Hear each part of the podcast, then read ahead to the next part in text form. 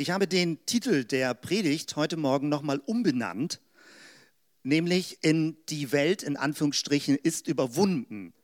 Ursprünglich stand da die Welt überwinden als Aufforderung, als etwas, was im Blick sein soll, fast so mit einem Appell, dass wir ermutigt, gestärkt, angespornt werden, die Welt, das erkläre ich gleich, zu überwinden. Aber noch richtiger, wenn man den Zusammenhang des Textes liest, liegt der Fokus darauf, dass die Welt überwunden ist. Und das versuche ich jetzt in den weiteren Minuten dir genauer auszuführen. Wir sind in, einem, in einer Predigtserie, erster Johannesbrief. Drei Teile gab es schon die letzten Sonntage und heute gucken wir uns einen vierten Abschnitt an. Und ich zeige dir zunächst einmal den Text und lese ihn vor. 1. Johannes 2, Abvers 12. Liebe Kinder, ich schreibe euch, dass euch die Sünden vergeben sind um seines Namens willen. Ich schreibe euch Vätern, denn ihr habt den erkannt, der von Anfang an ist. Ich schreibe euch jungen Männern, denn ihr habt den Bösen überwunden. Ich habe euch Kindern geschrieben, denn ihr habt den Vater erkannt. Ich habe euch Vätern geschrieben, denn ihr habt den erkannt, der von Anfang an ist. Ich habe euch jungen Männern geschrieben, denn ihr seid stark und das Wort Gottes bleibt in euch und ihr habt den Bösen überwunden. Habt nicht lieb die Welt, noch was in der Welt ist. Wenn jemand die Welt lieb hat, in dem ist nicht die Liebe des Vaters. Denn alles, was in der Welt ist, des Fleisches Lust und des Augenlust und hoffärtiges Leben, ist nicht vom Vater, sondern von der Welt. Und die Welt vergeht mit ihrer Lust, wer aber den Willen Gottes tut, der bleibt in Ewigkeit. Ich habe bewusst den Luther-Text genommen, da sind aber auch ein bisschen so altertümlichere Formulierungen drin, wie in Vers 16 hier oben, Fleischeslust, Augenlust, hoffärtiges Leben. Aber der Luthertext ist sehr kompakt und es passt irgendwie zum ersten Johannesbrief, weil der erste Johannesbrief nicht sehr diplomatisch Dinge beschreibt. Er dreht nicht groß eine Runde, sondern wird sehr direkt, sehr starke Gegenüberstellung, sehr starke Kontraste. Und es sind Aussagen drin, wo man denkt, äh, was meint das nun genau? Was bedeutet das? Was soll ich damit anfangen? Wie kann ich das verstehen oder anwenden? Und äh, ähnlich auch in diesem Abschnitt. Ich versuche das mal ein bisschen aufzuschlüsseln und werde mit diesem zweiten Teil, der hier rechts steht, Vers 15, 16 und 17 beginnen und zeig dir mal, wie andere Bibelübersetzungen die verschiedenen Passagen übersetzen. Gleich wird es darum gehen, dass ich ein bisschen über den Begriff Welt spreche. Aber wir gucken uns mal an, also er kommt ja mehrfach hier vor, das sieht man, wo es dick gedruckt ist. Äh, wir gucken uns mal an, wie es übersetzt wird. Also habt nicht lieb die Welt, wird zum Teil übersetzt mit hängt euer Herz nicht an oder äh, an etwas, also oder hört auf, diese Welt und das, was ihr euch anbietet, zu lieben. Oder dann auch, wenn es um das Thema Fleischeslust geht, dann wird übersetzt äh, die Sucht nach körperlichem Genuss, die Gier der Triebe und der Sinne. Aber der griechische, der, also der biblische griechische Begriff Fleisch meint nicht so sehr Körper oder Sexualität, sondern es meint eher das egoistische Wesen des Menschen. Also deswegen wird auch übersetzt selbstsüchtige Wünsche. Alles, was in der Welt ist, also selbstsüchtige Wünsche, das habt nicht lieb, gebt dem nicht Raum. Oder Augenlust wird übersetzt mit gierigen Augen oder alles, was ins Auge fällt. Oder hoffärtiges Leben wird übersetzt mit unverschämten Geltungsdrang, Stolz auf unseren Besitz oder Prahlen mit Geld, Wohlstand und Macht. Dadurch hat man so ein bisschen ein Gefühl, wie die Begriffe zu verstehen sind und wie auch die verschiedenen Bibelübersetzungen das deutlicher machen.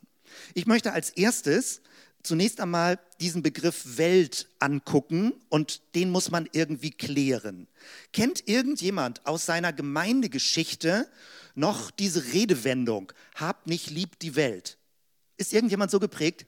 Oh, ehrlich, da sind doch, ich, dann sind wir doch noch nicht so ganz raus aus diesem christlichen Strom. Also mehr als ein Drittel vielleicht, ja, fast die Hälfte. Habt nicht lieb die Welt. Ich bin früher als äh, Jugendlicher in einer Gemeinde gewesen, die an ganz vielen Stellen ganz weit vorne war, so was Medientechnik angeht, was innovative Gottesdienstformen angeht, damals schon in den 80er Jahren.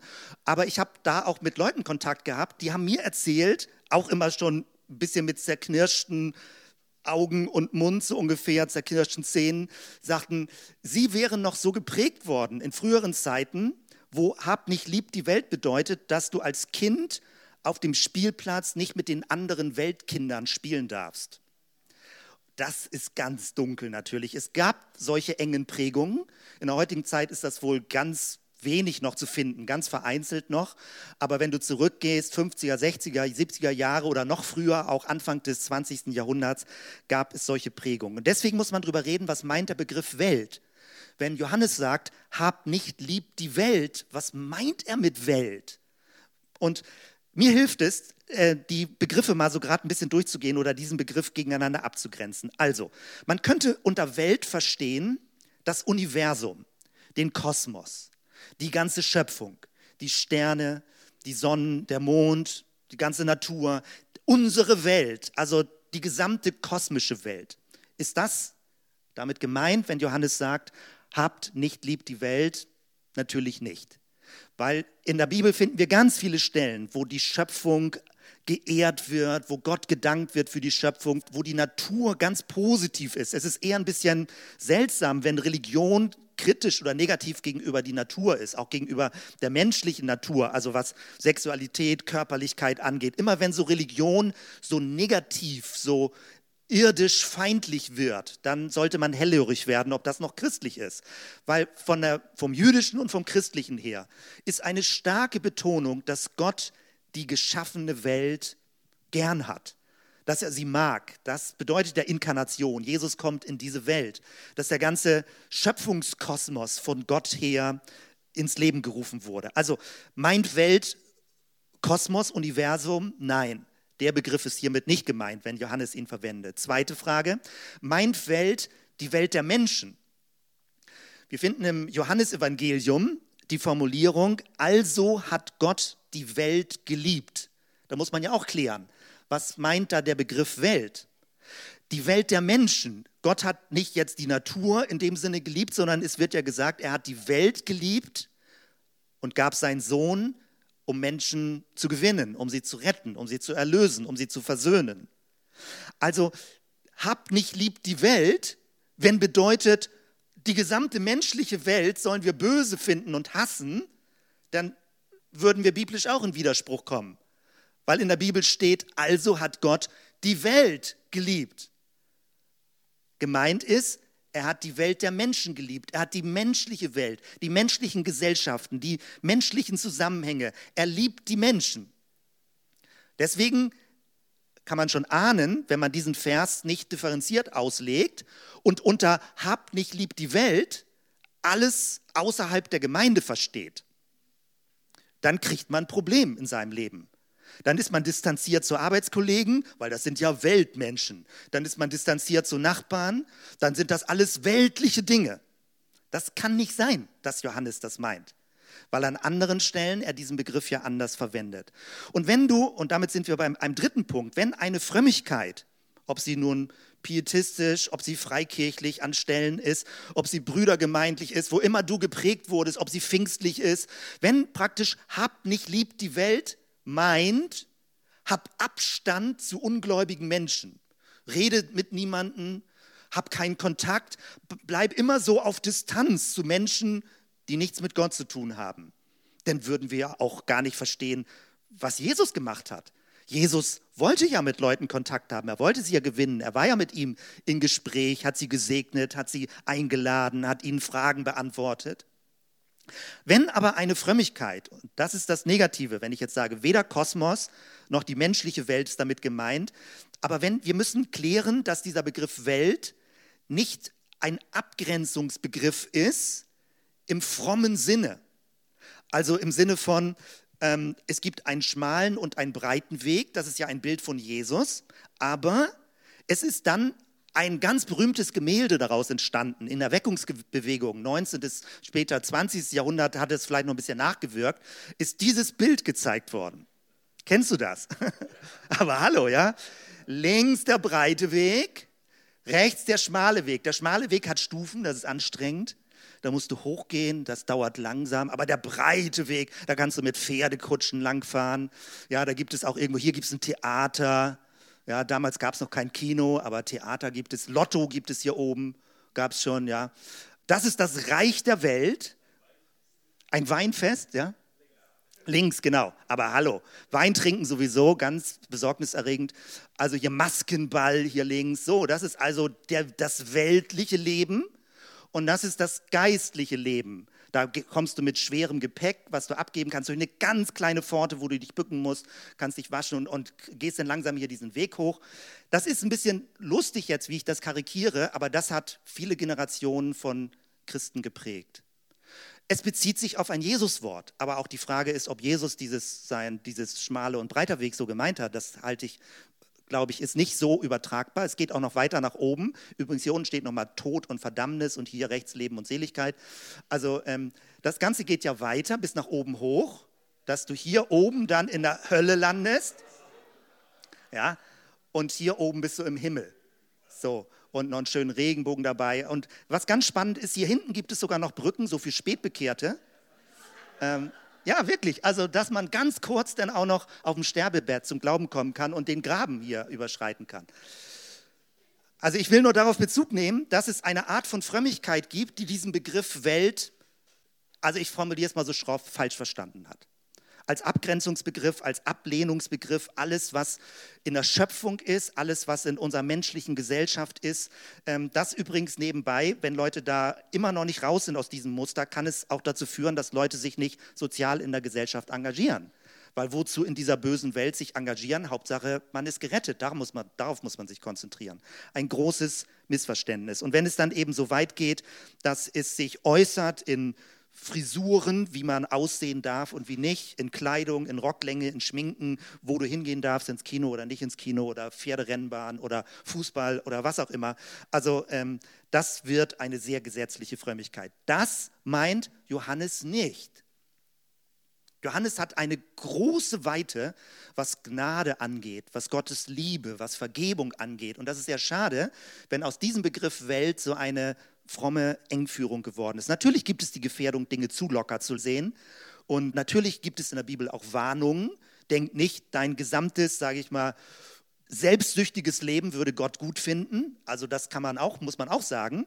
Aber ähm, es ist nicht, dass eine ganze Frömmigkeit so negativ und gekrümmt und zwanghaft wird. Das ist nicht damit gemeint.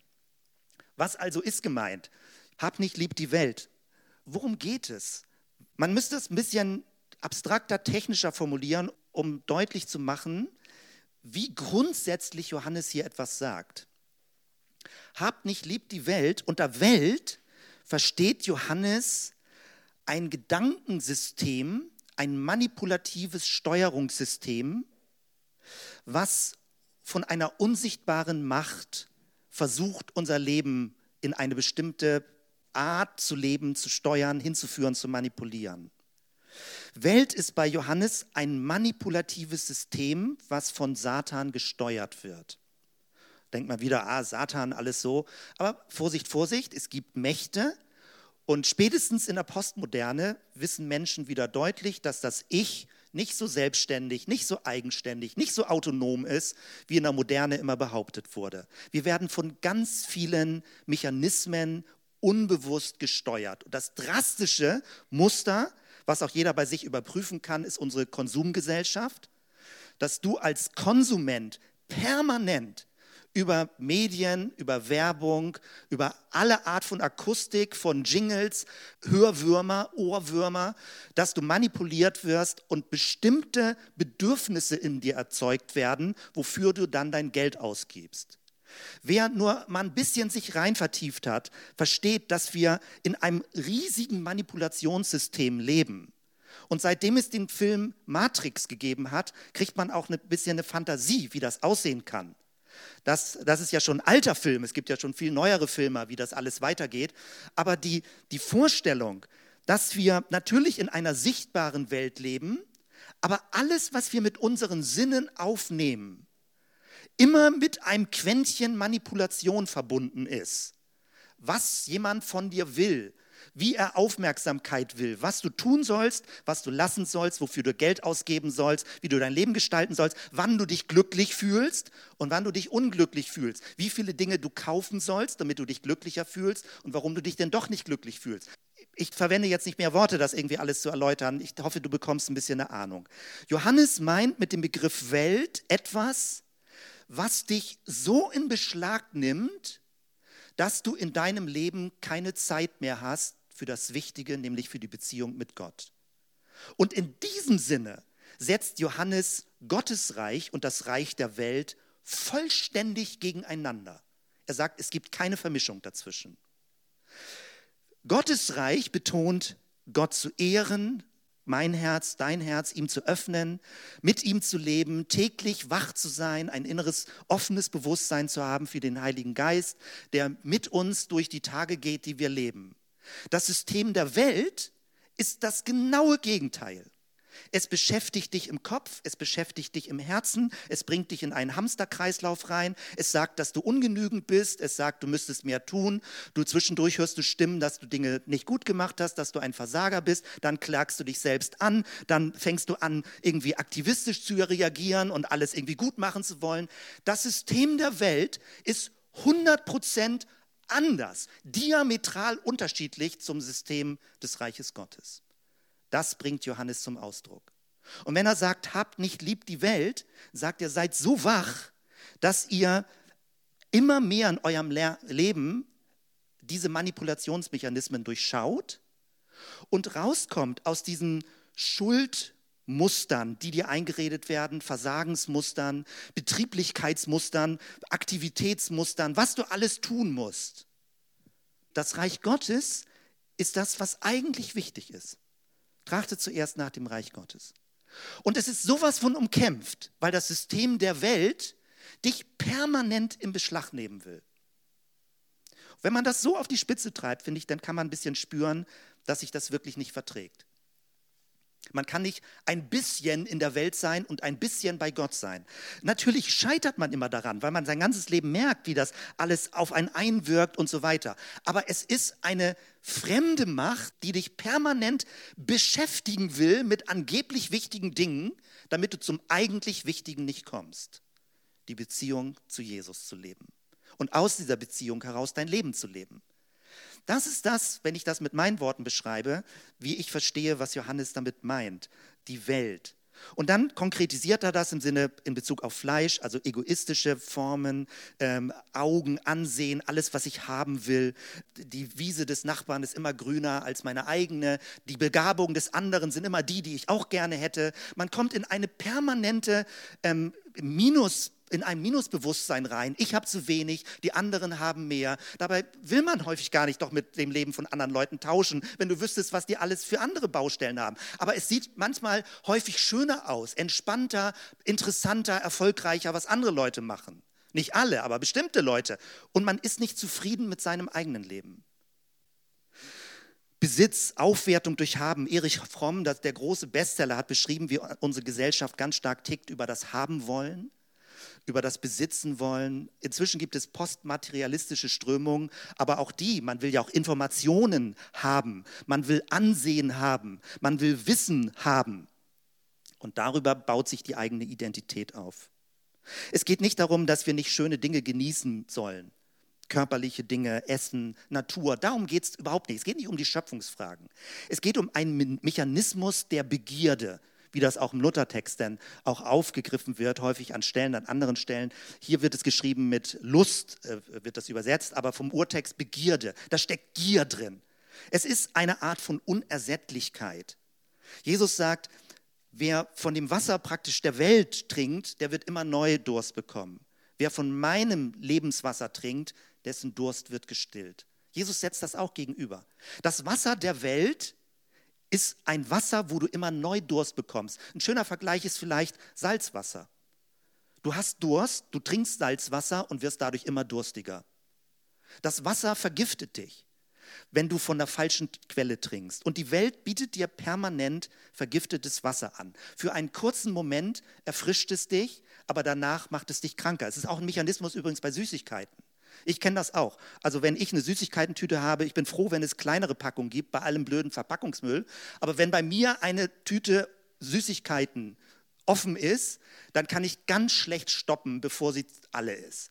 Und äh, ich lege sie dann bewusst beiseite und äh, es gibt ja so fromme Theorien, Nervennahrung und dann kann man sich besser konzentrieren und so weiter. Alles Unsinn. Aber mein Gehirn fängt an, eine andere Theorie in dem Moment zu haben, wo eine Süßigkeitentüte vor mir liegt. Dann gibt es die Theorie, dass das eigentlich total lecker ist und schmeckt und einer geht noch.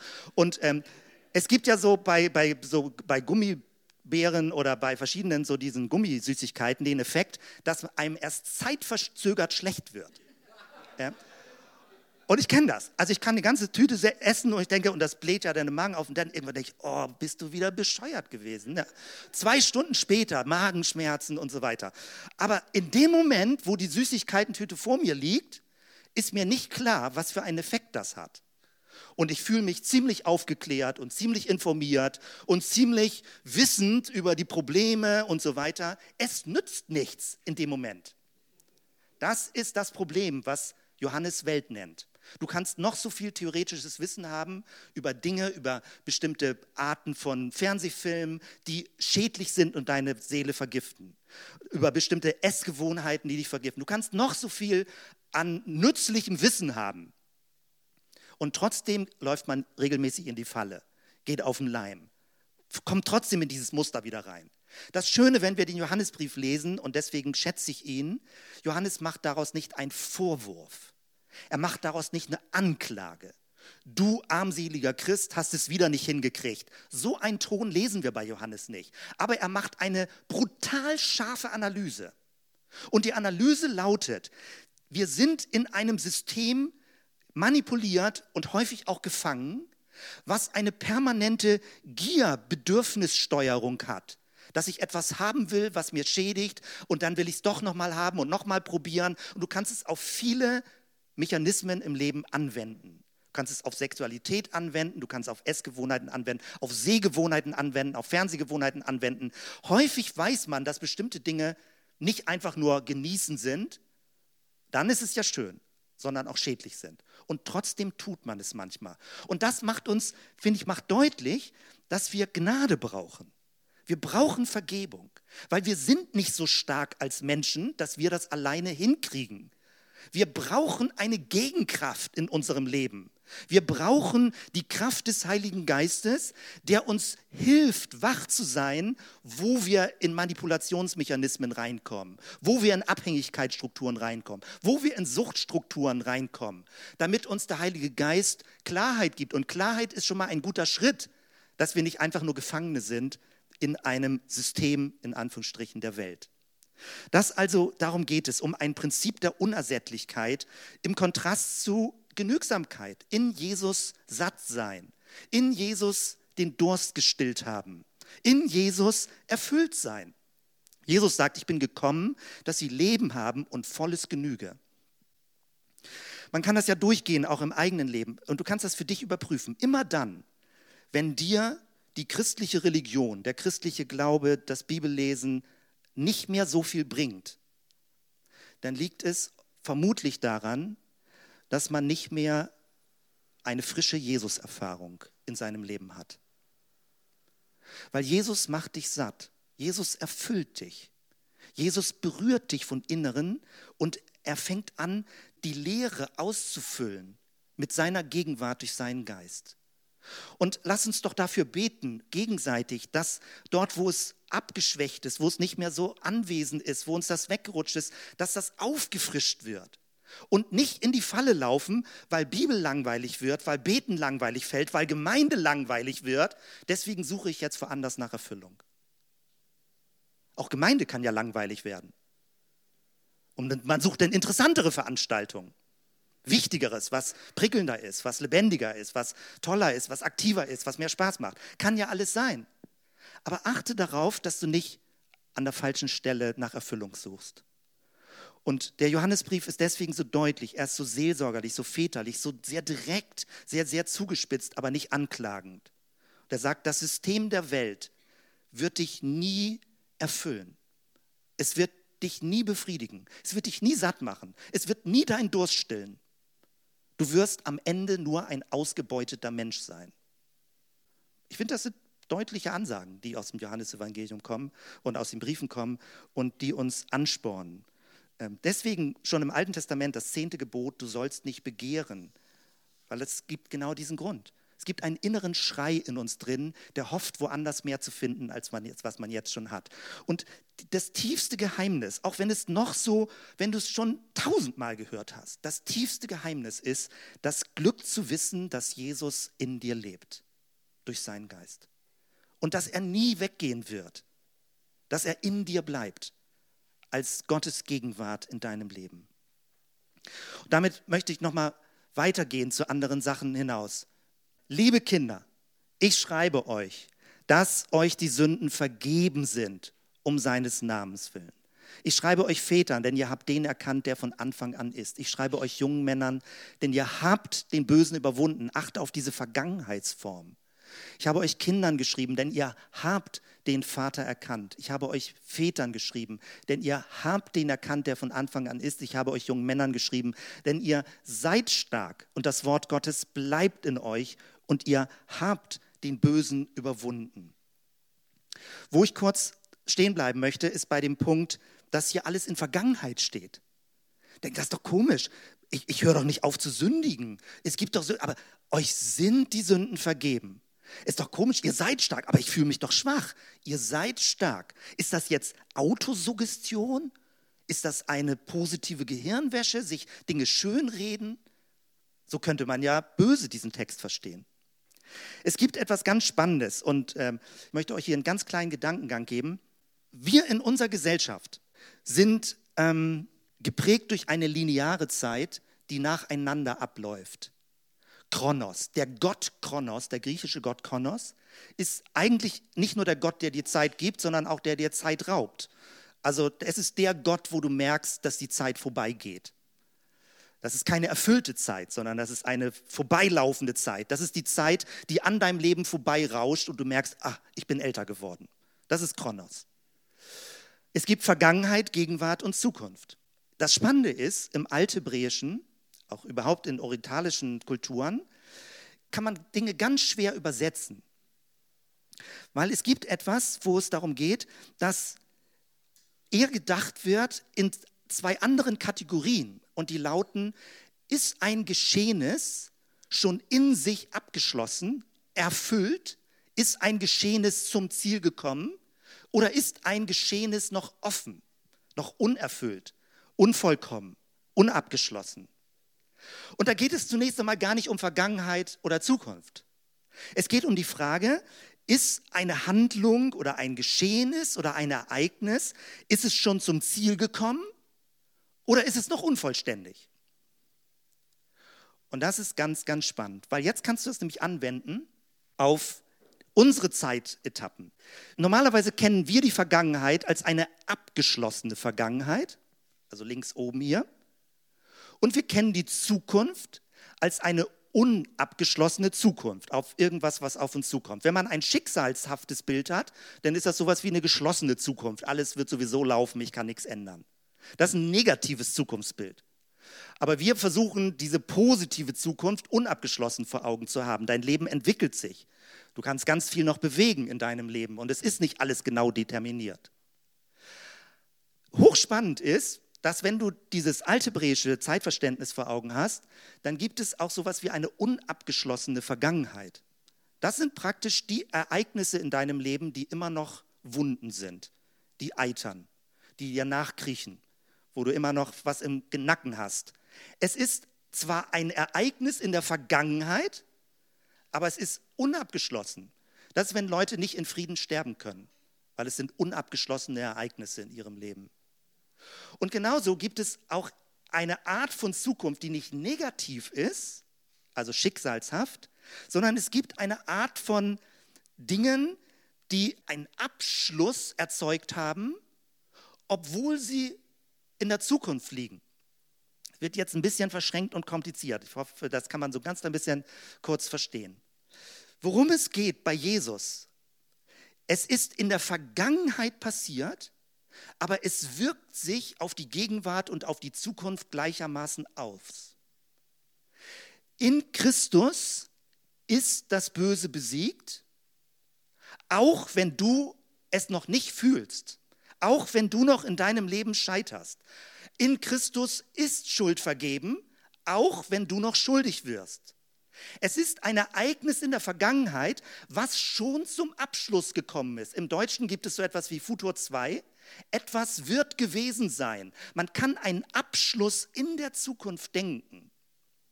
Ganz, ganz spannend.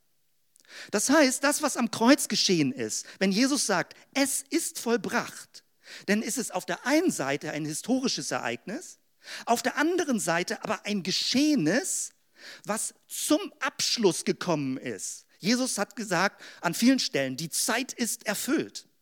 Und er bringt ein Geschehenes zum Abschluss. Welches Geschehenes? Dass Gottes Gnade für dich da ist. Der neue Bund. In Christus sein. Und das sind jetzt genau die Punkte. Das sind jetzt die Aussagen, die wir hier finden im Text. Ganz, ganz großartige Aussagen. Man könnte denken, das ist so eine, so eine Stufenfolge, Kinder, junge Männer, Väter, aber das funktioniert bei Johannes nicht. Du siehst ja auch, er macht es nicht in der richtigen Reihenfolge. Die, die Erklärungen dazu verschränken sich so komisch, was du denkst, nee, das ist keine Stufenleiter, sondern vielleicht spricht Johannes die Gemeinde an und sagt, Leute, die ihr so ein bisschen väterlich seid oder Leute, die ihr so ein bisschen junge Männer kämpferisch seid oder die ihr Kinder im Glauben seid. Und irgendwie sind wir alles gleichzeitig mit unterschiedlichen Perspektiven. Und dann sagt Johannes genau das. Er sagt, ihr lieben Leute, wenn ihr euch schuldig fühlt, dann erinnere ich euch daran, dass euch die Sünden vergeben sind. Ich schreibe euch, das wird in anderen Bibeln übersetzt mit, ich gebe es euch schwarz auf weiß. Ich gebe euch das schwarz auf weiß. Ihr mögt scheitern in dieser Welt, in diesem manipulativen System, wo wir abstürzen, wo wir an uns daran verzweifeln, wo wir uns selbst anklagen, wo wir wissen, wie schwach wir als Menschen sind. Aber ich gebe es euch schwarz auf weiß. In Christus ist etwas zum Abschluss gekommen. Und es ist zum Abschluss gekommen, dass er Schuld vergibt. Es ist Schuld vergeben. Deine Schuld ist vergeben. Er schreibt etwas anderes, nicht nur für Leute, die ringen, sag ich mal, Suche nach Annahme. Das sagt dir ist vergeben, du bist angenommen. Leute, die vielleicht fragen, wie habe ich Kontakt zu Gott? Er erinnert uns daran, dass er sagt, ihr habt den Vater erkannt, den, der von Anfang an war. Erkennen ist im Hebräischen sehr vertraut mit jemandem sein. Es ist nicht vom Kopf erkennen, sondern es meint eine enge Beziehung zu jemandem leben. Hier gibt es keinen Appell im Text. Hier steht es nicht. In früheren Stellen stand, bekennt eure Sünden. Aber auf der Grundlage, dass euch vergeben ist, nicht damit euch alles nochmal neu vergeben wird. Du bekennst Schuld, weil du weißt, dass Jesus dir vergibt und vergeben hat. Hier geht es darum, wenn hier, ihr habt jemanden erkannt, du musst nicht immer neu die Beziehung zu Gott erkämpfen, erarbeiten. Du musst nicht neu sagen, Gott, ich möchte zu dir eine Beziehung haben. Vater im Himmel, ich möchte zu dir eine Beziehung haben. Der Punkt ist nicht, dass Gott sich entfernt hat. Der Punkt ist immer, dass wir uns entfernt haben. Ihr habt den Vater erkannt. Er lebt mit euch in einer Beziehung. Und es bedeutet, dass wir durch das Wirken des Geistes wieder neu eine Wahrnehmung bekommen dafür, dass die Beziehung Gottes in deinem Leben intakt ist. Du bekommst keinen Vorwurf dafür, kein Appell, kein schlechtes Gewissen, wenn dein geistliches Leben vielleicht nicht so wahnsinnig toll ist im Moment, sondern du wirst daran erinnert, dass du den Vater erkannt hast, das heißt in Gemeinschaft mit ihm lebst. Du wirst daran erinnert, was hier Johannes sagt. Das Wort Gottes bleibt in euch. Man denkt, ja Mist, und ich habe die Bibel wieder nicht richtig gelesen und ich sollte doch den Abschnitt und es müsste, ja, es ist gut in der Bibel zu lesen. Aber man liest nicht in der Bibel aus Angst, die Bibel zu vergessen oder das Wort Gottes bleibt nicht mehr in uns, sondern als Auffrischung, als etwas, was ein bisschen aktiviert wird. Aber indem Jesus durch seinen Geist in dir wohnt, bleibt das Wort Gottes in dir. Und der Heilige Geist erinnert dich. Wichtig ist, dass wir die Dinge nicht verschütten, dass wir uns nicht betäuben lassen, nicht vernebeln. Aber Punkt, der Punkt ist, die Gegenwart Gottes ist nicht eine Aktivität, nicht etwas, was wir erkämpfen müssen, was wir herbeibeten müssen, sondern es ist eine Frage des wachen Bewusstseins. Und deswegen geht es um Erinnerung. Johannes erinnert dich daran. Du hast den Vater erkannt. Das Wort Gottes bleibt in euch, in dir. Du bist stark. Ja, aber ich fühle mich so schwach. Ich, ja, das ist die Psyche. Du bist nicht stark aus dir heraus, sondern in Christus bist du stark. Warum? Weil Christus dem Bösen die Stirn geboten hat. In Christus musst du nicht in Versuchung abstürzen. Wenn du auf ihn guckst, dann wirst du merken, das ist eine Art von fremder Stärke in dir drin. Petrus, der auf dem Wasser auf Jesus guckt und nicht auf die Wellen. Den Bösen überwunden. Das ist das genau das, worum es geht. Wir haben das so so stark hier in diesem Text vor Augen. Nicht du überwindest den Bösen. Ihr habt den Bösen überwunden. Warum? Weil es ist das vollkommene Werk Christi. Es ist vollbracht. Immer wenn wir uns darauf zurückbesinnen, darauf beziehen, dann gelten diese Begriffe und dann gelten diese Aussagen. Und dann ist genau das wie das Reich Gottes, das Reich des Lichtes, der Vergebung, der Annahme, der Zugehörigkeit, wie das in unserem Leben stark ist. Es geht also darum, dass das Sein in Christus vor dem Tun kommt. Wir sollen etwas tun, aber das Tun kommt aus dem Sein. Und wir müssen nicht etwas tun, um bei Gott angesehen zu sein. Das Tun bewirkt nichts bei Gott, sondern es bewirkt etwas für die Welt.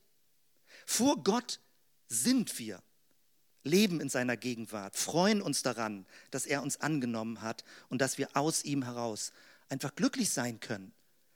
Alles, was in deinem Leben anklagende, vernichtende, niederdrückende, runterziehende Stimmen sind, kommen nicht aus dem Reich Gottes, sondern aus dem Reich der Welt. Je besser du das unterscheiden kannst, desto erfüllter, glücklicher und freier kannst du leben. Natürlich gibt es diese Stimmen in uns drin, aber glaube ihnen nicht gehorche ihnen nicht, gebe ihnen keinen Raum. Das meint, habt nicht lieb die Welt, weil die Welt ist immer destruktiv, erniedrigend, runterbeugend, auslaugend, zerstörend, ausnutzend. Du fühlst dich zum Schluss wie ein Stück Dreck, was weggeworfen wird. Das sind die Mechanismen der Welt. Und immer wenn du so etwas in dir spürst, wenn es auch noch religiös überkleidet wird, glaub diesen Stimmen nicht. Das Reich des Lichtes das Reich der Liebe, das Reich der Vergebung, das Reich der Annahme und genau darüber schreibt Johannes. Ich stoppe hier. Ich hoffe, ihr konntet da so ein paar Sachen mit verstehen. Lass uns doch für so zwei, drei Momente äh, einfach sammeln und ich möchte schließen mit einem Gebet.